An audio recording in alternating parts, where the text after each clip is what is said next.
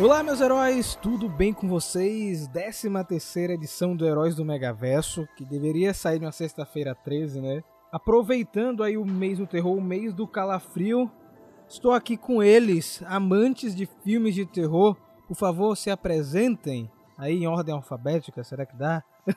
Como é ordem alfabética, então eu vou ficar por último, que minha letra é A. Você... Meu Deus. Mentira, hoje. Não, peraí, não, não fez sentido que você é falou. Isso. A letra já tá X. drogado já. É, então, pra quem tá chegando agora, né? Pra quem tá caindo aqui de paraquedas no Heróis do Megaverso, meu nome é Alexandre e eu, eu gosto, né, do gênero de terror, né? Fui apresentado ao Slash, principalmente com essa Rafa, diga-se de passagem, né? Que me fez maratonar sexta-feira 13. E hoje, eu não sei se eu agradeço ou não a ele por causa disso, né? Como assim, cara? Pera aí, pô. Não é... E aí, gente, aqui é o Eduardo. É, também, se vocês não me conhecem, eu sou o próximo aqui da nossa lista.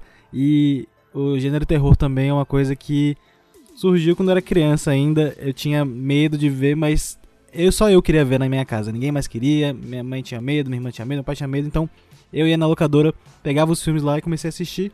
E acho que Slasher também foi a coisa que eu mais vi quando era menor, com pânico, assim. É, aí depois eu fui progredindo, mas acho que Slasher é mais fácil de começar, né? Rapaz, a gente vai conhecer um pouquinho mais das histórias de cada um. Agora a gente vai falar um pouco sobre ele, que é o mal encarnado, né, cara? Eu sou o senhor de todos os caracteres. O senhor dos sortilégios aqui, quem fala é Lucas Dravakov, seu querido e cheiroso mestre do terror. Mentira, mestre do terror aqui não sei não. Mas, cara, minha relação com o terror, ela é imemorável. Eu não sei te dizer quando começou. Foi com algum filme, com alguma coisa maligna. Né, que a gente assistiu em alguma sessão da tarde. Sessão da tarde não passava terror, né? Seria naquela Contos da Cripta, não sei coisas bem antigas assim. Cara, é, é, eu lembro que quando eu era criança eu tinha um pouco mais. Eu me conectava mais com o terror. Mas de um, depois de um tempo eu me desconectei assim. Não funciona tão bem comigo. Mas recentemente eu, eu peguei uns, uns filmes tipo aquele Midsommar. E que é um filme que tem uma história bem. É, é como, se, é como se a história fosse o, a coisa principal, sabe?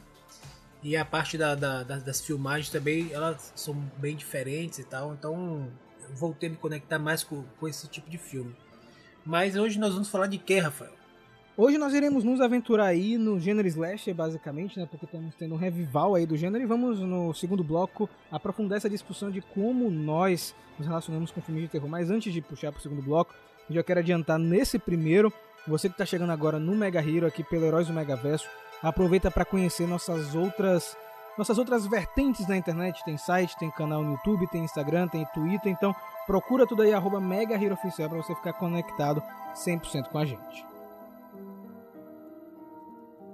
Então, aproveitando aí já esse gancho de vocês, eu vi que aí Xande, Dudu, todo mundo na verdade começou a contar um pouquinho sobre a relação com o gênero do terror. A gente vai fazer agora de um caminho inverso. A gente fez começando com o Xande, a gente vai começar agora com o Lucas, né? O Lucas vai contar um pouquinho pra gente de como é essa relação dele com o terror. Eu posso ficar por último, não tem problema nenhum. Pra galera entender como é que é o gosto aqui dos membros do Mega Hero e quem sabe algumas dicas, enfim. E aí, Lucas? É, como eu comentei anteriormente, atualmente o meu gosto pro terror ele tem muito mais a ver com a história. É, tem que ser uma história que tem um elemento de perversidade, um elemento sórdido, é, sombrio, soturno, entendeu? É, é, tem muito menos a ver hoje em dia com a ideia de. É claro que o elemento gore, né? Você vê uma cena é, espocando um crânio e tal. Mas acho que como a gente foi exposto, pelo menos eu foi exposto a isso por muito período longo, né? Você vai vendo essas coisas, vendo os filmes utilizando esses, esses artifícios, termina que você perde o efeito, né? Eu lembro que antigamente, não, quando criança adolescente, eu lembro que a gente ia pra locadora, alugava é, as fitas e etc. E aí tinha uma. Essa coisa do terror, da coisa do assassinato e tal. Eu lembro que tinha uma fita que se chama Faces da Morte. Que era um tipo uma, uma. Eu não lembro como é que era, como é que funcionava isso. Eu lembro que era tipo cenas de execuções reais. Ou a princípio reais. Misericórdia. E aí, tipo, isso. isso Não, cara, isso tinha, nas, isso tinha na locadora. Não sei se era um documentário, não lembro. E, tipo, aí essa onda de você ver os filmes de terror e, se, e ter e ter medo e ficar meio é, desconectado com você ver uma cena tão forte, acho que os filmes essas, e esses artifícios eles vão ser, eles vão perdendo o efeito conforme o tempo. Então, atualmente, não faz, não faz muito. Quer dizer, Posso- o, filme de, o filme de Slash ainda funciona, porque, tipo assim, é um psicopata, né? Tem um. O filme de espírito menos ainda, mas eu acho que, pra mim, hoje em dia é com história. Tem que ser uma história bem feita, uma história bacana que me envolva, que tem esse elemento, esses elementos que eu falei, como eu mencionei aquele filme anteriormente, o Midsommar, que inclusive eu, tenho que comprar porque saiu um box bonito na Versace. Muito legal o box. É, e eu tô querendo pegar ele. E, por exemplo, você tem um, um elemento um pouco disso, assim, desses filmes com um pouco mais de história que são os filmes da Invocação do Mal, né? O The Conjuring e tal, que são baseados nos livros, etc. Então, são filmes que me pegam um pouco mais. Apesar de eu gostar também desses elementos mais visuais, etc. Mas hoje em dia tá mais pra ser filme com história. Posso estragar sua experiência aqui com Face da Morte, Lucas? Eu Sim. abri aqui um, um dossiê do, do filme, né? Pra quem não sabe, é um terror documentário de 78, né? E, é, teve o roteiro do Alan Black, dirigido pelo John Era Alan tipo Schwartz, tudo mentira, tá ligado? É tudo mentira, Ah, daí tá exatamente. Mas na época tinha essa, Era- lenda, essa lenda aí, não tinha e- internet pra gente saber. Então você pegava, tipo. Eles fingiam que eram cenas reais de autópsia, de É. Bacana, atrocidade. É, tem um, segundo tem um cara que ateia fogo no próprio corpo. Na verdade, se a gente for parar pra ver, muitos filmes se venderam como coisas reais pra fazer sucesso. né? A própria Bruxa de Blair, lá no final dos anos 90, né? Muita gente acreditou que aquilo ali, aquele filme era real, Aquele cara. que negócio também de encontraram lá. baseado em fatos reais. Quantas Isso, vezes é mentira isso, né? Eu fico imaginando, isso é mentira, não é possível. Até porque se é, se é- cara, em fatos reais, já é, se é fato, já é real. Então a mentira já começa ali. É um pleonasmo que já de- denuncia a mentira. E você, Dudu? Você já gostava desses filmes baseados em fato real ou você começou de outra forma, cara? É, como eu falei, eu comecei com eh, terror. Eu não tinha esse negócio de fato real, não real, não real. É, é aquele momento que você quer ter medo de alguma coisa, né? Porque a gente vai atrás do filme de terror justamente pra ter uma experiência diferente, né? É igual quando você come pimenta, que você quer sentir aquele ardor na boca ali, que Deus é mais, mas enfim. É, você quer sentir uma coisa diferente e você vai no filme de terror justamente pra procurar o medo, né? Essa sensação diferente que no dia a dia você não tem. É, Sim, sim. mas eu não tinha muita querência, não. Agora, hoje em dia que. é, eu acho que tem tanto filme de terror, sai tanto filme de terror. Se você for ver assim, num mês, todo mês tem pelo menos dois filmes de terror saindo. Você pode não saber deles, mas eles estão saindo. E eu tô falando dois filmes de terror maiores, né? Porque se você for ver filme B e C, ainda tem muito mais. Independente também, né, Lucas? É, demais, bastante. demais. Então, com tanto trabalho saindo, muita coisa saindo, eu eu não eu cansei inclusive de procurar por coisa diferente. Na verdade, eu quero mais do mesmo, só que eu quero o mesmo bem feito. Então, se você vai e faz um filme de slasher, onde ele é bem contidinho, é, ele tem um bom mistério, bem simples, tal, não tem muito efeito especial nem nada. Isso pra mim entregou já. É, eu gosto muito de filme de espírito também, mas acho que muitas vezes fica batido porque eles usam os mesmos elementos sempre e tal. E se você vai usar o mesmo elemento, pra mim, tem que ser bem trabalhado. E a maioria das vezes não é isso que acontece. É, inclusive, eu acho que essa é uma mágica dos filmes de terror que é, eles se permitem existir com coisas ridículas dentro deles, né? É, são coisas mal feitas, coisas que você vê que, tipo, não, isso aí não tem como tal. Mas elas fazem parte dos, dos elementos principais dos filmes de terror. E ao mesmo tempo que eu quero coisas bem feitas, eu também aceito que existem filmes que são mais porcos, né? Por natureza. E isso não tira deles, né? É, mas, por exemplo, hoje em dia, o que realmente eu gostaria de ver mais, assim, é um pouco mais de qualidade na história, como o Lucas falou. Mas a gente consegue desculpar as outras loucuras. E eu acho que Slasher, como a gente vai até falar mais pra frente aqui, é, tem sido o caminho pra fazer isso, né? Mas depois a gente fala um pouco mais. Agora, Agora eu queria só tirar uma curiosidade Dudu, com você. É, você acha que, porque a gente conversa bastante sobre séries e tal, você acha que Supernatural também te ajudou muito a enveredar por esse caminho do terror? Até porque foi uma série que se estendeu por muitos anos, assim, tipo. Eu digo em séries como geral. No caso, eu sei que você assistiu bastante Supernatural, mas você acha que isso contribuiu é, para você gostar mais do gênero? Com certeza. Inclusive, eu acho que qualquer material que não seja completamente terror, mas que tenha elementos de terror, é uma boa porta de entrada se você não consegue assistir filmes pesados ou coisa assim. Porque Supernatural mesmo é uma série mais de aventura do que de terror. Mas lá no começo, pelo menos nas duas primeiras temporadas, tem vários elementos bem mais presentes. E. Inclusive, se você fala assim, ah, Supernatural são o quê? 13 temporadas, 14, é, 15, sei lá. Se você não consegue assistir, fala assim, não quero, e você quer dar uma chance, pelo menos veja as duas primeiras temporadas, as três ali, até a quarta, muito se bom, você muito tiver bom. paciência. Mas pelo menos as duas primeiras. Até a que- quinta, né? É, não. É. Mas assim, as duas primeiras ali que tem vários elementos que você vai ver, tem demônio, tem bichos diferentes que você não vai O ver O Endigo, acho que no primeiro episódio logo, palhaço. E eles trabalham bem, numa maneira mais tranquila, assim. E pra quem não tá acostumado a ver aquele filme que é inteiramente terror, que às vezes até também que são problemas de filme de terror, que os protagonistas são fracos ou então muito idiotões, Supernet é uma boa contrapartida a isso e é um bom jeito de entrar nesse meio. Olha, já é uma indicação adiantada aí, porque eu quero que todo mundo indique alguma coisa no final. Seja série, filme. Filme ruim também é legal de indicar. É. Mas vem cá, Xande. Você começou a assistir quando o filme de terror, cara? Eu quero saber a sua história também, né? Então, eu não comecei com filme. Eu comecei com uma série lá nos anos 90, na finada Fox Kids, chamada Goosebumps. Boa. E eu tenho traumas até hoje. Porque já a abertura de Goosebumps era já dá medo. Tem aquele cachorro com aquele olho amarelo, aquilo dali pra mim é grotesco Sim. até hoje. Aquele cara com sobretudo chegando na cidade e tal. é Até a musiquinha É, assustadora. até a é assustadora. E aí, né, vários episódios me marcaram, porém, acho que o dessa série em particular, o que me dá mais trauma até hoje é o do boneco de ventríloco. A Slap. É, Slap. Muito legal. Aquele boneco é, é sinistro. Por causa dele eu tenho medo de boneca até hoje. Ele é pior que o Chuck, Sim. viu, gente? Só pra deixar claro. Ele é mais assustador que o Chuck, viu? E aí, eu assisti Goosebumps, né, passei... Não tive muito contato durante uma boa parte da, da infância e da adolescência, né? Vocês podem me julgar, eu até hoje nunca assisti os primeiros Hora do Pesadelo. Então, Então, terminou esse programa, você É. vai ter que fazer isso. É. eu vou ter que imediatamente, assistir. Porque eu- me falam que os primeiros são muito bons. São É muito excelentes. bom, Os três primeiros são muito bons. Os primeiros são muito bons. E aí, já mais adulto, né? Foi que eu, de fato, comecei a, a consumir muito mais terror, né? Assisti a Bruxa de Blair. Fiquei chocado quando eu descobri que não era baseado em fatos reais. Fiquei. Eu achei até aquele momento que era baseado em fatos reais, né? Assisti, a- Eu também é, assisti também Atividade Paranormal, que no começo era bom, né? Depois deixou de ser. E foi aí que eu fui abrindo, né?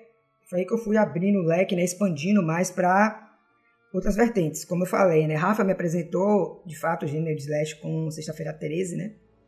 O Jason aí. Comecei a consumir também Halloween. Assisti os primeiros Massacre da Serra Elétrica, né? Que, por sinal, o primeiro é muito bom. Até hoje eu não entendo como aquela atriz principal né, conseguiu correr e gritar ao mesmo tempo. Isso pra mim ainda, ainda é um mistério no cinema. E de uns anos pra cá, eu passei a consumir não só blockbuster de terror, como também os ditos filmes indie, né, por assim dizer. Por exemplo, Mãe, que eu não sei definir se é um terror não é, né? Pode, Não. Não, cê- ah não, você tá falando de Calma, mãe. Dudu, calma, Dudu. de- Segura, Dudu. Segura, Dudu. Peraí, peraí, peraí. Tá falando de Não é mãe blockbuster, ou, pô. Do, ou é, como é o nome Mãe é- daquele... Tem que tem dois filmes de mãe, não é? Tem aquele que é uma a mãe que é uma mãe assustadora lá e tem aquele com a Jennifer Lawrence. Não é o da Jennifer Chastain, é o da Jennifer Lawrence. Ah, não, Ih, aquilo não é terror não. Gente, peraí, deixa, deixa o Tiago terminar de falar o que ele tá falando, depois eu Não, vou falar. não, Eu- pode falar. Depois disso você merece falar. Ah, eu posso? Pode. Gente, esse filme, é, eu tenho uma lista de piores filmes da minha vida, esse tá em primeiro, assim, cabeçando em alto na, tom, assim. dia. Porque eu tive o desprazer de receber a cabine de imprensa pra ver esse filme, né? Aí, terror, ok, eu vou ver. Eu, eu vejo qualquer filme de terror que chegar pra mim em cabine de imprensa, massa. Cheguei lá, comecei a assistir, falei, pô, tá bem feito, bonito. Jennifer Lawrence também, atriz boa fazendo um filme, né? Aí, cadê o terror? Não tem terror no filme. É, tem uma cena que ela tá lá no, no, no porão dela, que aí tem uma, um suspensezinho ali. E esse é o máximo de terror que você vai chegar ali, que não, não é terror, é suspense. O filme é um filme surrealista que se você chega assim e faz uma promoção falando do filme, você faz toda a parte promocional dele dizendo que é surrealista ou que ele é voltado pra isso, massa. Mas não, eles fizeram uma promoção dizendo que o filme era de terror, que tinha elementos de suspense, que não sei o que, e não tem nada disso. Então eu cheguei lá, parecia que tinham me. Eu não vou não falar aqui porque não pode falar nesse lugar, mas parecia que tinham botado coisinhas na minha bebida lá. E eu não sabia o que eu tava vendo. E. Eu é vi assim, no dia, eu tava Não é pra dizer que eu não entendi o filme, eu entendi o filme. Ele Inclusive, ficou louco, tá ligado? é, o diretor, ele, ele deixa bem claro o que ele tá fazendo, que eu achei imbecil, inclusive, porque um filme surrealista você não precisa explicar. Eu acho que o negócio dele é justamente deixar a pessoa imaginar, né, e tentar entender pela, pela representação do filme, mas o diretor explica no final. E o filme é horrível, é, é tipo. é- ele ele fica jogando coisa na sua cara e você sai dele passando mal. É, Você viu o que você fez, Xande? e o pior foi que os críticos levantaram e bateram palma no final ainda. Aí eu fiquei assim, gente. Mas teve. É, a gente tá foi, teve mesmo. bateram na, na- na nossa sala, teve isso? Não teve, não, pô. Teve, bateram palma. E. Lucas tava tão É. extasiado com, com o filme que É. nem percebeu o que tava no entorno dele, tá É, ligado? Não, eu tava tão estressado que eu não lembrava que o Lucas tinha assistido comigo. Mas. Ficou louco, pô. eu Tava... Não, eu fiquei muito chateado com esse filme e. Desculpa, mas eu tinha que falar porque esse filme não é de terror, tá? Mas pode continuar, Xande. Foi proposital, foi pra Dudu colocar essa. Foi. É, e não é culpa de. Tem que não é ter uma polêmica, não, tem que ter uma polêmica. ele- eles fizeram todo o trabalho dele de promoção dizendo que era filme de terror, sim. Então, realmente, ele ter é publicado como filme de terror, mas não é. Eu concordo com o Dudu, eu também não gosto de mãe, né? E outra, outros vários filmes nessa mesma pegada que não me agradaram. Porém, teve um filme em particular nos últimos anos que me chamou muita atenção e que eu agradeço até hoje por James Wan ter feito, que é Invocação do Mal. O primeiro Invocação do Mal, eu fico desconfortável com ele, independente de quando eu veja. Aquele filme, tipo, eu não sei o que é que ele é. Porque não é só a atmosfera, não, só, não é só as atuações, não é só a história. Tudo nele me deixa desconfortável. E eu gosto quando o filme faz isso. Porque se é um filme de terror e ele te deixa desconfortável, é porque a história está sendo contada da forma correta. Sabe o que é isso também, Xande? É uma coisa que eu não tava falando quando eu falei mais atrás, eu esqueci. Que importante pra você fazer um filme de terror é ambiência. E o James Wan, pelo menos antes, né? Agora eu acho que ele tá meio perdido, mas antes ele sabia trabalhar muito bem com ambiência. Deixa você ali com os cabelinhos atrás todos arrepiados, né? É, e aí, é, Invocação do Mal, tipo, foi, a- acho que foi a minha, minha epifania, né, de filme de terror. Até hoje, pra mim, é um dos melhores do gênero, pelo menos na minha opinião, né. E a partir disso foi só amores por outras coisas, né, incluindo aí o Halloween de 2018. Então, a minha história com o terror é muito interessante porque lá em casa ninguém deixava eu assistir, né? Obviamente. Na verdade, que não deixava. Rafael, você pode assistir, mas Ele vai morrer. você pode ter pesadelo, vai ter problema, você vai, vai ter pesadelo, você vai sonhar. Vai ter hora do Meus- pesadelo. Meus, pais. É, exatamente. Meus pais nunca tiveram esse filtro de me proibir de assistir esse filme de terror, né? Tanto que quando era pequeno eu assistia Arquivo X. Então, é, esse tipo de. Eu ti- eu tive esse contato com coisas de terror assustadoras desde pequeno, né? E assim como o Dudu, eu acho que é, eu queria sentir o medo. Sabe? Eu queria ter essa sensação, eu queria sentir que eu tava entrando no desconhecido. Isso até hoje, com qualquer coisa de terror que eu, que eu assisto. Eu quero estar imerso naquela história, entender tudo que tá acontecendo, todas as motivações, por que aquelas pessoas estão ali e o que é que espreita elas além do desconhecido, né? Então, eu comecei assistindo o Arquivo X, é, que não é bem uma série de terror, né? Tem coisas de terror, é uma série de conspiração alienígena e tal. E depois eu fui pesquisando e conhecendo outras coisas, né? Eu lembro que eu tinha TV por assinatura, eu assisti os Bumps, né, Xande, que você também acompanhou. Eu assisti programas que falavam de coisas de terror, tinha um programa no Animal Planet que chamava Animal X, né, que falava de criptozoologia, chupacabra, monstro lago Ness, pé grande, eu gostava dessas coisas. E aí, disso foi um pontapé pra ver filme de terror, né? Eu lembro muito bem que teve um, uma época de especial de Dia das Bruxas na Sky, né? E aí tinha um mosaico com filmes de terror. E eu lembro de dois filmes que me marcaram muito, que foi A Noite dos Mortos Vivos, de George Romero, e Halloween de 78. Então, eu assisti essas duas coisas e tinha outros, obviamente, ali. E a partir daí eu comecei a consumir bastante. Eu comprava DVD de filme de terror logo quando começou a sair DVD. Eu tenho até hoje Halloween, que eu comprei na época, A Casa do Espanto, e por aí foi, né? Então, Eu posso atestar, eu fui inclusive. conhecendo- Rafa tem DVD de terror enfiado em todos os cantos da casa. né, em qualquer lugar, né? Tipo. E eu gosto muito, cara. Eu gosto muito de filme de terror. É, obviamente eu me enveredei pra alguns estilos específicos.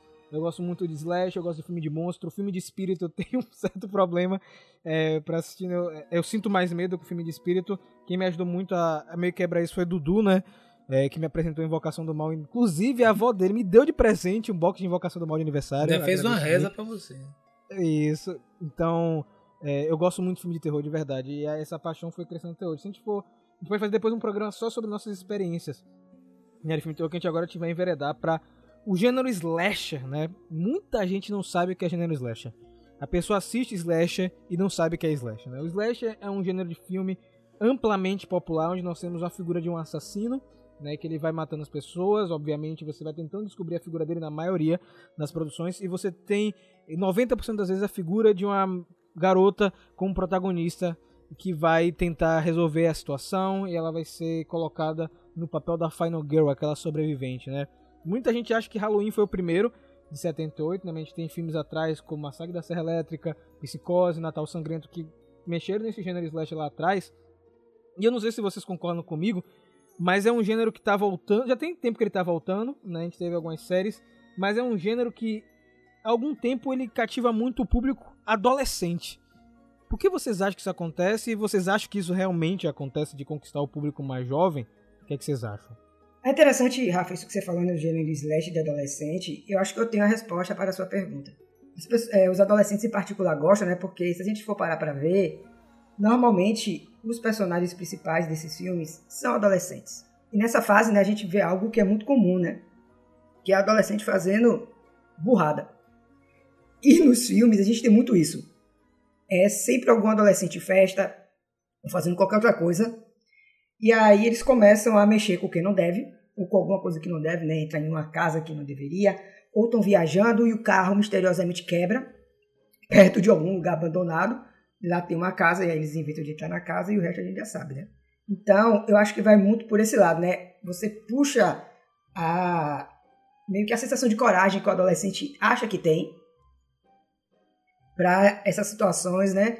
E também para ele poder se provar, porque ele, ele pensa: ah, eu vou entrar aqui nessa casa e se tiver alguma ameaça eu vou conseguir deter essa ameaça.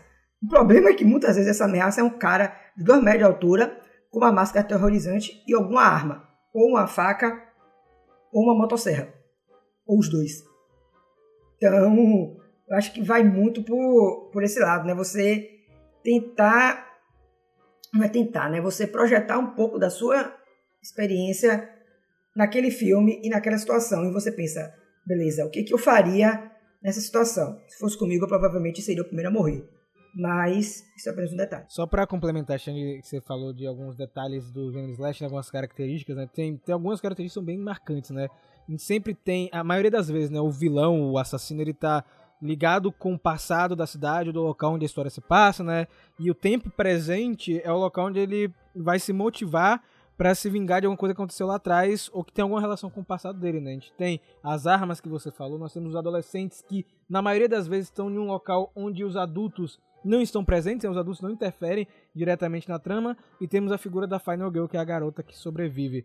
Mas é basicamente isso. Tem vários elementos que contribuem para criar um filme slasher, mas eu acho que teve um revival grande recentemente, né, Dudu? Ah, com certeza. É, inclusive, acho que é uma coisa teve... que já tem Tiveram várias anos. outras séries que saíram também, né? Teve a própria Slasher, tem quatro temporadas, né? Tem. Enfim, tem um monte de série que saiu. Eu acho que isso foi importante porque, assim, no cinema sempre teve um filme aqui e outro ali saindo. Mas eu acho que essa chegada ao serviço de stream, às séries, que é uma coisa que tá mais próxima do jovem, eu acho que foi um grande sinal verde pra gente ter grandes produções como Halloween voltarem no cinema. E eu aposto que vai continuar agora, sair mais coisa. É, eu quero um revival de Sexta-feira 13 também. Eu quero que eles façam assassinos diferentes também. E eu quero que eles trabalhem com as diferentes é, vias também, né, do slasher, né? Porque a gente tem o slasher mais estilo Jason e Michael Myers, que é o... Você sabe quem é o vilão, você sabe que ele tá ali matando todo mundo. E tem também o slasher que é no estilo pânico, que você tem aquele negócio de suspense, você não sabe quem é que tá atrás da máscara. Que eu gosto bastante também. E eu espero que nesse revival de pânico que vão ter agora, eles consigam fazer bem para que a gente tenha mais filmes, inclusive que façam novos Todo Mundo em Pânico, Sim, que é uma o mundo coisa precisa que, disso. muito chamou muita gente também pro filme de terror, porque você fala, meu Deus, esse filme é muito estupidamente bom e às vezes você não conhece Pânico, mas você vai ver Todo Mundo em Pânico e depois você vai pra Pânico depois, quem sabe, né? Alguém não foi Tem assim. gente Sim. que só conhece Todo Mundo em Pânico, você acredita, cara? É. Tipo, que não conhece Pânico na Tem gente que acha é que o Ghostface é de lá, não, não de, de Pânico, né? Isso. Mas quem sabe, né? Esse revival todo não revive isso também. Mas não tem dúvida que a gente tá vivendo uma nova fase do slasher aí. É, Chuck também, né? Tá, tá voltando aí agora. Eu não consegui ver ainda porque eu vou dizer aqui, vou dar um shade na, na Disney que não botou o negócio no Star Plus a tempo de eu gravar esse podcast. Mas enfim. É, com certeza tem, tem mais filme. Eu quero ver revivals e eu quero ver filmes novos também, porque a gente tem escritor bom aí, tem roteirista bom e tem espaço pra gente fazer coisas boas. E, e eu quero mais coisa voltada em suspense, uma coisa mais estilo pânico, assim, que isso vende muito.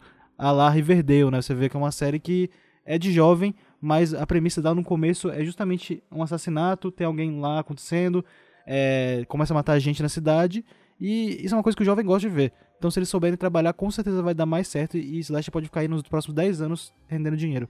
eu queria só aproveitar que Dudu citou Pânico. Eu queria ressaltar que eles precisam trazer de volta a série de Pânico da MTV. Eu sei que as pessoas, eu sei que as pessoas odeiam aquela série, mas aquela Por série é muito boa. E ela precisa de uma e ela precisa Não. de uma continuação para poder encerrar a história, porque a história ficou em aberta. Essa é a minha indignação de Essa é a hoje. sua indignação de hoje, Alexandre. Tá anotado, né? Tenho dito. Tá anotado. Tenho dito. E aí, Lucas? Olha, eu, O que que você me eu conta? acho o seguinte, referente a. Eu tenho algumas hipóteses. Por exemplo, referente a filme de terror, porque funciona sobretudo melhor com a- pessoas mais jovens, adolescentes, crianças e tal. Eu acho que primeiro, pela própria idade, a ideia de não ter contato com uma série de coisas, ser, ser- muita coisa ser novidade.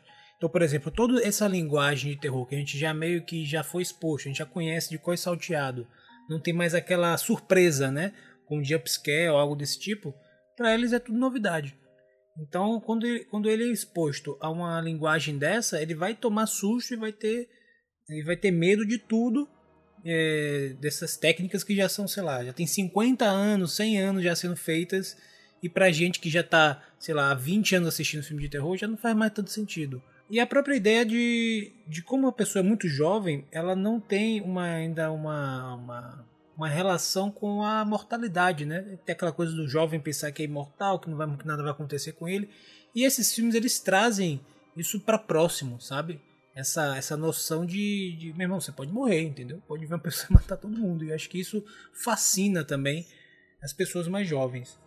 É, eu acho que o, esse, esse, por esses motivos é sazonal. Então, de tempos em tempos, os filmes, essas histórias, elas vão sendo recontadas. A gente pode pegar os próprios contos de fadas, né? Eles não eram de fadas, né? eles eram contos macabros, sinistros e tal. Que depois foram sendo transformados. Então, acho que de tempos em tempos esses contos, essas histórias malignas, essas histórias sinistras, elas vão sendo recontadas e isso tem a ver com a idade das pessoas, com a, esse próprio ciclo, né, de novas gerações, etc. Eu acho que no cinema e na, nas séries é um bom momento, né? Sobretudo agora que nós temos esse negócio de streaming, esse acesso todo, etc. Nós também, nós também temos uma, uma produção cinematográfica muito amadurecida, né? A gente, a gente pega esses filmes que nós gostamos e tal, mas a gente, se você assistir esses documentários, tipo aquele esse que tem na Netflix, né? Os filmes que nos constituíram, né, constituíram, você vê que muitos dos filmes eles aconteceram assim por um milagre, sabe? Tudo por É, investimento, e tipo mas os assim- principais, cara, foi tipo uma cagada É, brutal. tipo, tá aí você começa a ver, cara, era tipo, era muito arriscado. Eles faziam os filmes, mas não tinha uma, uma estrutura sedimentada, entende? Então, hoje em dia já é diferente. A própria. Existe uma qualidade média de filmes que é maior do que é, existia antes, se a gente for pensar, né? Claro que antes nós tínhamos grandes filmes, etc., mas acho que a qualidade média dos filmes aumentou um pouco. Isso, isso faz com que seja interessante para a indústria, ainda mais agora que tem um streaming, etc. Então acho um bom momento, acho que sempre é interessante lidar com, essa, com esse lado sombrio e soturno né, do ser humano, que é uma coisa que infelizmente está tá tentando botar para debaixo do tapete, inclusive com a arte. Eu acho importante a gente entender que esse lado ele faz parte do ser humano e botar para debaixo do tapete não é interessante. Entendeu? É interessante a gente saber lidar com esse lado, porque querendo ou não, cada elemento que a gente vê nesses filmes, em parte, talvez em menor grau, tem em cada um de nós, entendeu? Então é interessante voltar esse, esse, esse gênero para fazer a gente ter mais elementos simbólicos para saber lidar com essas coisas. Inclusive, reforço aí, Lucas, é, que ele falou do documentário Filmes que Marcaram a Época, nova temporada. Os três primeiros episódios é Halloween, Sexta-feira 13 e Hora do Pesadelo. Episódios fantásticos que tem várias coisas em comum, né? Entre elas, que o Lucas falou, o baixo orçamento, né? Dificuldade para fazer um filme, né? Eles aconteceram basicamente porque alguém de fora decidiu investir, porque senão não rolava. Então é bom pra você ver como foi é, a criação do gênero slash. A gente teve filmes antes, mas esses filmes de- é, definiram o que a gente ia ver nos anos seguintes. E aí, falando em anos seguintes, agora va- vagando para os dias atuais, chegando nos dias atuais, tivemos em 2018 um revival de Halloween. E tivemos agora, nesse ano de 2021, na data de gravação desse podcast, o Halloween Kills, né? Aqui no Brasil, eu não lembro como ficou o nome em português aqui. É, não lembro mesmo. Você lembra, gente, como é que ficou o nome aqui de Halloween Kills? Na, na Eu acho que ficou Halloween Kills, o terror continua. Terror E- continua. é- Esse título É é, anos 80, É, muito bom. né? É isso. É engraçado porque eu fui assistir a cabine, né, pra poder escrever a crítica pro site. E eu mandei uma foto pra Rafa e falei: Olha aqui esse. esse subtítulo do Genial. de Halloween, porque É isso fiquei- mesmo. É Halloween sério, Kills, o terror continua. eu- Continua. Tipo, eu parei e fiquei olhando pro, pro banner, eu acho que uns 12 minutos pensando, meu Deus. por Parece? Patati Patatá, a brincadeira continua. É um título Continua, desse. desse é, tipo, eu fiquei, Mas vem cá, gente. Eu- Esse filme, é, é, eu tinha, gente tinha que trazer ele pra cá porque esse filme ele tá causando uma polêmica nas redes sociais. Eu tô tentando entender o que foi que aconteceu. Que as pessoas simplesmente massacraram o filme. Eu, eu fui assistindo o filme falando, rapaz, tô preparando aqui pra maior bomba envolvendo é, o filme Slash, ou Halloween, né, como um todo. E eu vou ser bem sincero com vocês, não é puxar a sardinha que eu gosto da franquia, mas eu achei um filme na mesma média dos filmes antigos. Eu gostei não também. vi nada. Não vi nada que me incomodasse ao ponto de. os- o pessoal na internet tava com Sabe raiva. o, que eu, sabe o que eu comecei a imaginar depois que eu vi o filme? Porque primeiro eu vi o hate, depois eu vi o filme. É, quando eu Nunca assisti o isso. Não, eu vi o filme e é o que você falou, é um bom filme de terror. É igual a muitos outros filmes de terror no mesmo, no mesmo nível, assim, não tem uma coisa espetacular. Mas eu acho que o pessoal tá comparando com o último Halloween que teve, que foi o a volta né, de Halloween, que eu acho que teve um nível de produção muito alto. É, pelo menos eu achei. Sim, sim. Ele é um filme mais completo do que um filme de terror comum. É, mais bem feito do que um filme de terror comum. Então, diante daquele filme, acho que o pessoal tava esperando uma continuação que continuasse a levar. E nem sempre todo filme é, é sobre elevar. É, às vezes é sobre explorar outra coisa. Que pra mim, esse filme explorou outra coisa, né? Acho que o primeiro filme foi mais pé no chão ali, foi mais pra mostrar que Michael Myers pode existir ainda nesse mundo hoje em dia. E esse filme agora foi pra trazer mais liberdade, com mais morte, mais coisa acontecendo e tal. É um pouco mais. É um pouco mais anos 90, assim, anos 80, uma coisa mais brincando um pouco com o filme. Que não tá errado, né? Mas as pessoas querem. direta, as pessoas né? querem odiar tudo hoje em dia, né? O legal, assim, eu achei é uma sequência direta do filme anterior. Eu gostei, não- nem vi o hate e nem pretendo ver, porque normalmente, cara, é- essas coisas de internet hoje em dia é meio complicado. Eu, pelo menos, sugiro sempre às pessoas o seguinte: escolhe lá uma pessoa que tem o costume de, ou um grupo de pessoas que você tem o costume de, de acompanhar e vai acompanhando, sabe? Porque normalmente, é, com esse negócio de Rotten Tomatoes e tal, ficou tudo muito, muito louco, assim, ficou muito. Inclusive, Lucas, as pessoas. com- Diga. É melhor, não, é melhor a pessoa ir ver sem acompanhar nada e depois Exato, ela vai ver nessas exato, pessoas aí, né? exato. Porque, tipo, é sempre bom você isso. ver o nosso do zero, né? Com a tela branca. Exato. Por exemplo, questão de mãe mesmo. Se, se você se você vai for, fosse ver mãe sem nenhuma expectativa, sem aquela propaganda equivocada, eu diria até criminosa, né? Porque você vendeu um produto que Sim. não é. Então talvez você tivesse uma experiência diferente. Você tivesse achasse que o filme teria problemas, mas tipo, ah, é um filme ah, é, normal, sabe? Mas como é, você já a gente parte desse, dessa relação anterior, isso prejudica. E a internet tem tá, é, a internet tem esse efeito colateral com os filmes. Inclusive, diversos produtores estão tendo problemas com isso, né? De, de os filmes, antes de saírem, já estarem assassinados e tal. É, e é interessante porque eu, eu gostei desse filme, sobretudo porque a ele é uma sequência direta, ele, ele continua ah, os acontecimentos do filme anterior, e ele traz uma série de elementos muito interessantes. Por exemplo, tem uma parte no filme, sobretudo, em que é, a presença de Michael Myers ela começa a criar Mudar a cidade. mudar a Sim. cidade. E as pessoas da cidade, elas, eh, naquela debandada, de, aquele comportamento de manada, aquela histeria coletiva, elas cometem um assassinato. Então, assim, o mal ele é tão maligno que ele está para além disso, para além do indivíduo. Então, eles trazem Foi essa que me perspectiva- fisgou também, Lucas. ou então ele traz uma perspectiva super interessante de roteiro. Ele faz esse movimento de perspectiva de você entender, olha, cara, não é só o, o indivíduo, o psicopata, aquela, né? Ele é também tá lá no, comportamento de grupo de manada. Então, é, aquelas pessoas, elas ficaram tão sanguinárias e tão assassinas quanto o Michael Myers, né? Ao ponto de a gente ver cenas perto do final assim, os caras se juntarem para destruir. E cara, e isso é interessante trazendo para a realidade que não é isso não é algo só da fantasia. É, não, sei, não sei se vocês já presenciaram isso, mas quando, por exemplo, você tem é, onde eu morava mesmo, quando pegava alguma pessoa roubando alguma coisa, cara, era sinistro. Era tipo assim, era uma permissão naquele momento para você se tornar um monstro que você não ia ser preso, entendeu? Então, assim, isso acontece muito o que aconteceu nesse, o que esse filme representou, e eu achei bem interessante eles trazerem isso e colocar essa perspectiva. A outra também é que eles começam a tratar um pouco sobre a própria de quem é a culpa, como foi o surgimento desse do Michael Myers, etc. E tem um diálogo bem interessante ali na parte final do filme que traz essa, essa perspectiva de entender um pouco mais o que foi que aconteceu, porque é, alguns personagens poderiam ter evitado que isso tudo tivesse acontecido se tivesse agido antes, mas por agir de maneira correta, ele não ele não brecou o mal e o mal se, digamos assim, se espalhou, né, a ponto da cidade toda ficar meio destruída. Então são diversos elementos que eles trouxeram no filme que eu achei, cara, genial. Eu gostei também da parte, tipo assim, as mortes estão sinistras, cara. É cada morte gore, assim, um, estou mostrando meio outra perspectiva, assim, de mostrar mesmo faca entrando, pocando o crânio, um negócio assim. Achei bem feito para essa na, na, nessa proposta. Cara, eu gostei. Tem uma parte final também onde é, Michael Myers tá ali, fica meio que sem máscara, e só que você não vê o meio rosto dele. É bem interessante também o que eles fizeram. Não entendi, não, é, não entendi porque o pessoal talvez. Não sei qual foi a reclamação das pessoas, mas. Também depois então, eu vou dar uma é, olhada. Legal você pegar isso aí, né? A gente tem um contraponto no filme que você falou, né? Que eu ia comentar também, mas você explanou bem.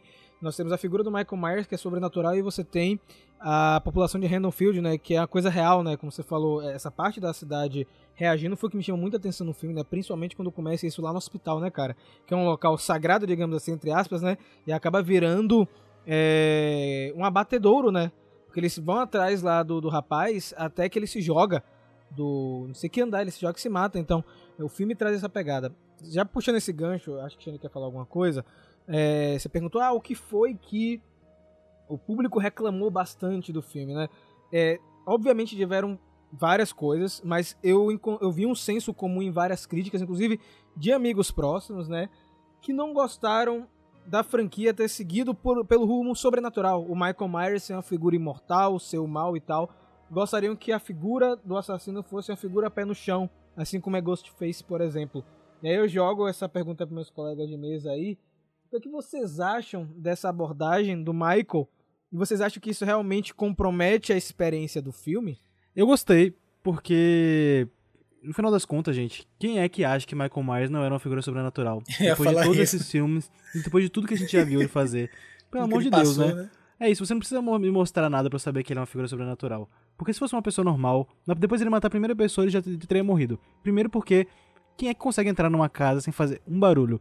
Você sabe, você sabe que quando você vai de noite na geladeira lá, você dá um pizinho errado, todo mundo acorda, você derruba uma colher, todo mundo escuta. Então assim, ele já era uma figura sobrenatural. Acho que as pessoas estão procurando coisa demais onde não tem o que procurar. E não, não estraga a experiência para mim, porque no final das contas, o Michael Myers é um monstro que mata. No começo do filme, do primeiro lá, vão voltar, ele não tem muita coisa sobrenatural, ok. Mas ele mata, você não precisa saber mais sobre isso, ok. Depois você sabe que ele tem uma coisa sobrenatural em cima dele, ele continua matando, acabou. É isso que eu preciso saber. Ele mata, pronto. É porque ninguém tá vendo Halloween pra ver drama de família, ninguém tá vendo pra ver comédia. Você tá vendo pra ver Michael Myers matar. Então, no final das contas, mudou alguma coisa? Não. Então, pra mim, é só drama. Gente, como eu falei lá, gente querendo odiar por odiar. Porque hoje em dia tá na moda fazer isso. Você esquece de aproveitar o filme e é fica procurando fácil, né? defeito. Né? Pois é, é mais fácil. Eu fui ver esse filme para aproveitar. Eu aproveitei e que continue. Eu quero continuação, eu quero é, Halloween Kills de novo, continuação, de volta toda vez. E vou continuar vendo quando sair. Quando eu assisti a primeira vez, né, eu fiquei meio dividido quanto a isso, porque eu ainda estava tentando entender o que tinha de fato acontecido no filme. Mas eu gostei da, da execução de tudo que eles fizeram. E assim que eu terminei a, a exibição, eu entendi o motivo das pessoas terem criticado Porém, eu não concordei com o motivo das críticas. Que, por exemplo, essa questão do Michael ser sobrenatural, né? É algo que, é, que sempre teve na franquia. Rafa conhece muito mais do que eu. E nesse filme deixa muito bem claro, porque se a gente for parar e analisar o filme, a gente. Porque ele é um cara de 60 anos que toma um tiro e não ah, morre, pô. Ainda tem isso lá. também. Mas se a gente, mas a gente parar para anotar o filme, tem uma coisa muito importante que eu acho que muita gente deixou passar. O filme, ele não é só sobre Michael Myers, ele não é só sobre Laurie sobrevivendo, ele não é sobre só a cidade.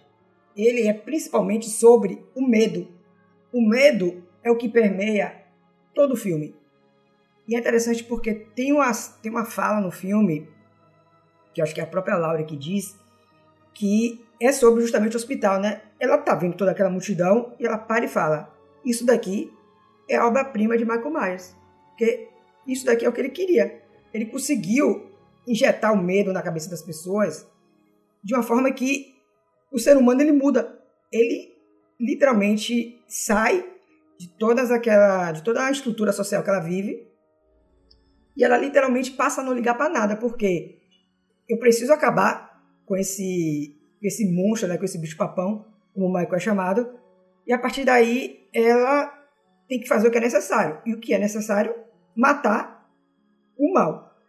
E quando. E tem outra cena também que é já no final, né? Que é a cena que todo mundo acha que Michael finalmente vai, vai morrer. Que até quando ele tira a, a máscara dele, por sinal, eu fico imaginando como foi gravar essa cena. Porque você tá olhando ali, né, no rosto do ator que faz o Michael, e você tem toda aquela tensão construída.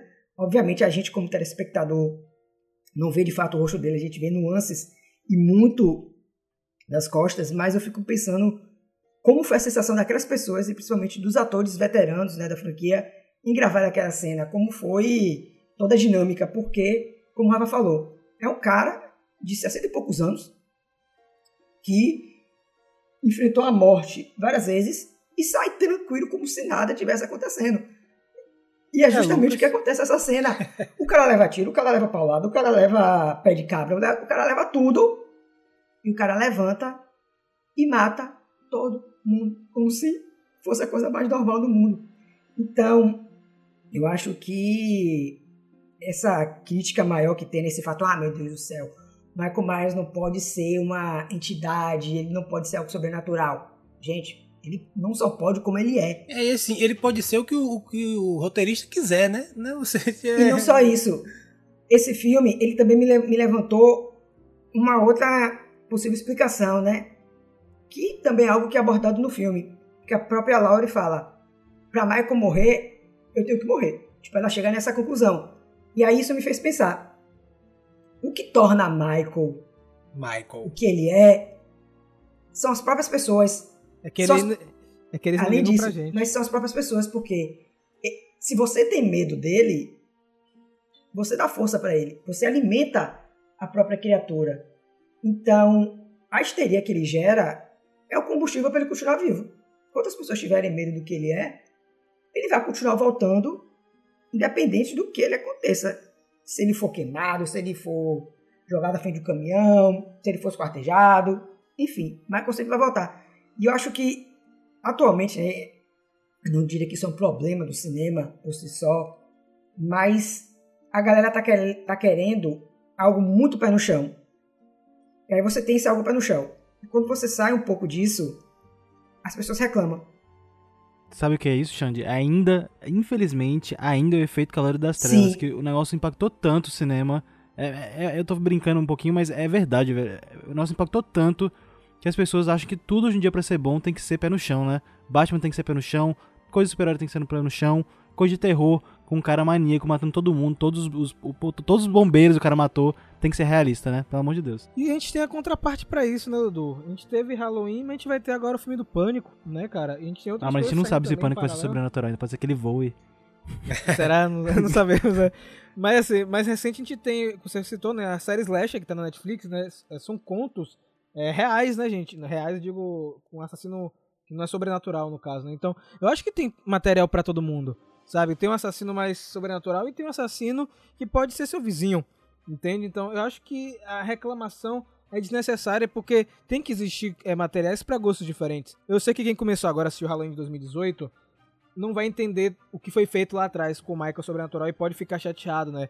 Mas é de boa porque tem material pra galera realista. Que é uma parada mais realista, tá, gente? Então eu acho que a crítica, de uma forma geral, que tem rolado, a galera vai assistir um filme, uma série, e ela já projeta né, na produção o é, que é ela quer que seja. E não o que ela é de verdade. Entende? Ah, eu vou assistir Halloween, mas ele tem que ser assim. E aí, como ele não é assim, ele não presta.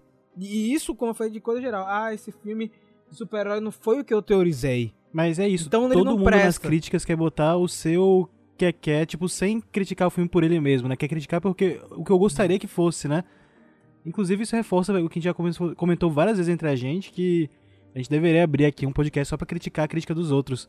Porque se você, se você vê os argumentos que as pessoas usam, é absurdo, assim. É só pra você, a pessoa ficar catando milho no meio do, do fogo, da destruição ali, achando que vai ter um milho ali sobrando. Já virou tudo pipoca, mas o cara quer milho ali ainda vivo pra criticar o filme.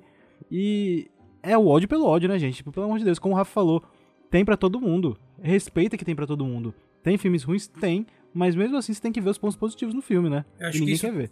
Eu acho que isso também faz é feito, parte, como a né? gente falou, assim, é um efeito da internet que permitiu que todo mundo pudesse falar sobre as coisas. E o efeito do Rotten Tomatoes que conseguiu tipo, unir todas essas maluquices em um lugar só e dar uma e transformar em um número, né? Porque que, O Rotten Tomatoes que, engraçadamente, é nosso, tem podre no Pois nome é, e cara, o pessoal é gosta, né? É o seguinte, é, não- acho que não tem problema cada um falar o que quiser dos filmes, acho que isso é interessante, inclusive antigamente tinha isso, né, se juntava com os amigos e conversava e tal. A diferença é que quando você tá juntando com, quando você junta com os amigos, todo mundo pessoalmente, você sempre tem um contraponto, a pessoa traz um ponto diferente, fala do que você falou, e aquilo, é, e aquilo enrique- enriquecia. Na internet não, na internet as pessoas querem falar o que pensa e acabou, não tem conversa, não tem papo, tá todo mundo blindado ali pela distância da rede social. E é um grande monólogo. E a maioria das pessoas simplesmente é como se fosse o seguinte: você quer falar sobre uma sobre uma sobre um texto sem saber escrever, entendeu? Então a maioria dessas pessoas não tem a mínima noção sobre cinematografia, sobre linguagem cinematográfica, sobre nada. E querem dar palpites é, de maneira a se, a se portar como soubesse, que esse é o problema. Não tem problema você dar palpite que você quiser. O problema é você se portar como soubesse sobre essas coisas. Então muitas vezes as pessoas se equivocam. Eu lembro que antigamente era mais interessante essa parte, porque a, gente não tinha, não tinha necessariamente essa preocupação, sabe? Você falava o que você curtia no filme, que não curtia e tal, mas era uma coisa que tinha a ver mais com a percepção, com a, o que você sentiu no filme, entendeu? Não tinha essa preocupação de todo mundo se portar como um profissional. E que aí o que acontece? Como todo mundo quer se portar como profissional, as pessoas vão para o lado mais fácil e covarde, que é você ficar é, depreciando as coisas. Sendo que isso você pode fazer com tudo, né? Não tem, não tem nenhum método naquilo, é só depreciação, né? As pessoas não sabem nem que a crítica é um método de se conhecer a realidade, que ela é aplicada na arte, aplicada na sociologia, enfim, em diversas áreas. Então é um método complexo. Então, assim, é, infelizmente a internet trouxe isso à baila e os produtores, como mencionei anteriormente, estão sofrendo com isso, porque é mais uma coisa que eles têm que lidar no assassinato da reputação dos filmes deles, das franquias, etc. Que eles estão tendo que contornar. E os estúdios, quando vê uma repercussão dessa, muitas vezes puxa o freio e tal, não, não, não banca mais os filmes e, e gera um problema. Em relação ao, ao, ao, ao Michael Myers ser sobre sobrenatural, eu não achei tanto que isso ficou. Tipo assim, como a gente falou, cara, isso já tem não sei quanto tempo o cara tomando tiro, tomando porradas, faqueado e não morre. Tipo assim, o que é que você esperava, assim? Não ficou claro no filme, é claro, tipo assim, não chegaram pra todos os. ó, é, com todas as letras, né? Ficou meio que subentendido que o cara ah, chegou a um ponto de uma força maligna que o cara não morre, né? E, tipo assim, e a força do ódio, do medo, alimenta o cara como o Xande trouxe, trou- bem trouxe anteriormente. É, É tipo, o It, pronto, né, outra cara? forma de É o Pennywise, trabalhar. essa- Alimenta o cara como ele alimenta a Xande também, que é movido pela Exatamente. força do ódio, né, É Xande? uma outra forma de trazer o, é, esse tema. Agora, assim, ninguém se. Eu, uma coisa que eu me incomodo, que ninguém se incomodou, é o seguinte: quer dizer, que tá tendo agora, né? Você tem pessoas da terceira idade, idosos, sendo valentes e tretando com os. Cara, Morrendo não existe, também. quer dizer. A, a própria Lauren, quer dizer, foi esfaqueada, abriram um bucho, operou e ela tá lá e querendo partir pra cima e em pé e toma porrada, entendeu? E toma um remédio. Cara, uma pessoa naquela situação, ela já teria morrido há muito tempo. Não existe uma pessoa de terceira idade, entendeu? Enfrentar um ser maligno daquele, entendeu? E a gente, e as pessoas estão achando de boa. A gente tem agora Harrison Ford que não faz Indiana Jones e tal. A gente vai ver um aventureiro de. Sabe, o cara pulando de chicote. O que, que sabe? As pessoas ficam loucas. né? Ninguém estranha Harrison Ford sendo um aventureiro. O último filme dele do Indiana Jones já foi meio esquisito, né? Esse agora eu não sei nem como é que vai ser. E o, o cara, um, um assassino maligno, as pessoas. Ah, não gostei, achei meio sobrenatural. É, é, é simplesmente. doideira, né, cara? Meio, eu fico até assim querendo entender como é, o que, que se passou, de onde surgiu isso, o que, que se passou na cabeça da pessoa. É pra perceber as coisas desse jeito.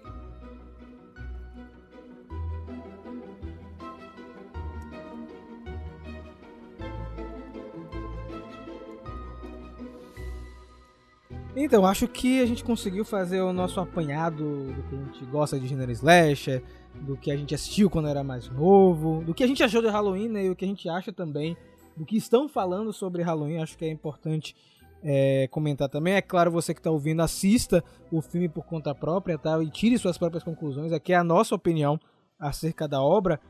E aí fica aí para o final do nosso programa de hoje uma indicação de filme do gênero slash que vocês gostariam e se vocês acham realmente que essa febre vai continuar por algum tempo.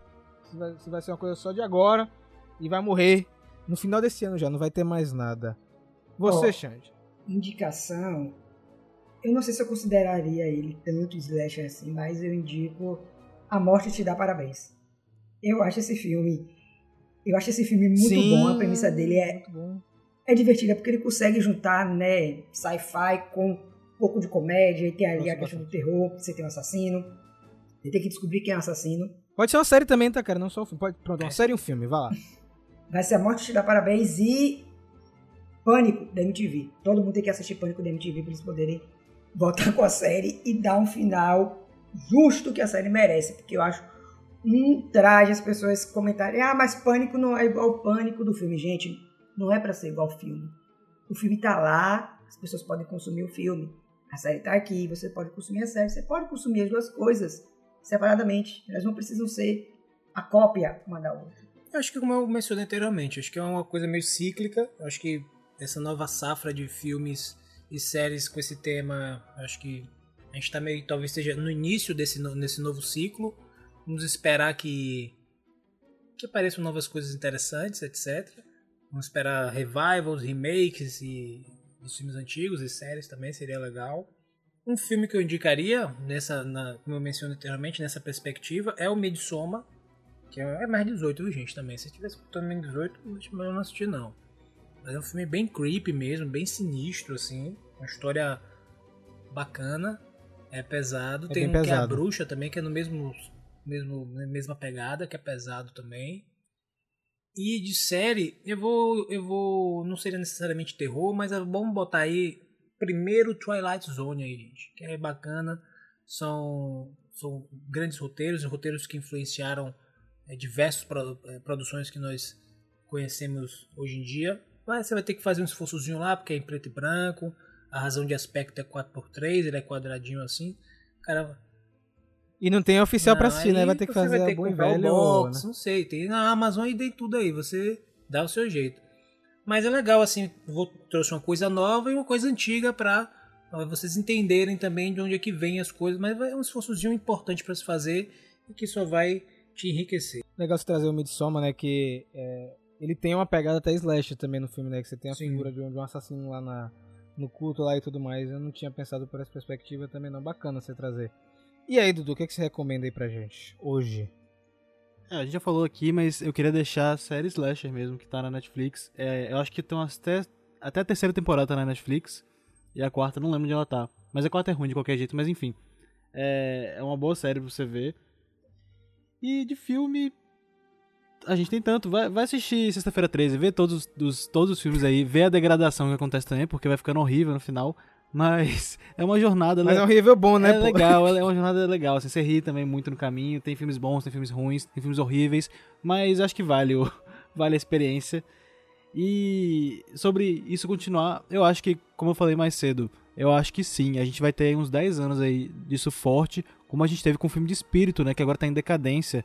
Tá em decadência também de qualidade, né? Que infelizmente eu gosto muito, mas é, os próprios filmes de, de Invocação do Mal já estão bem mais fracos do que estavam antes. Você vê que o drive já não é a mesma coisa de antes, não tem mais tanto fogo em cima dele. Mas é, eu acho que justamente esse espaço que o espírito está deixando aí, o slasher chega e a gente vai ver isso pelo menos por um tempo.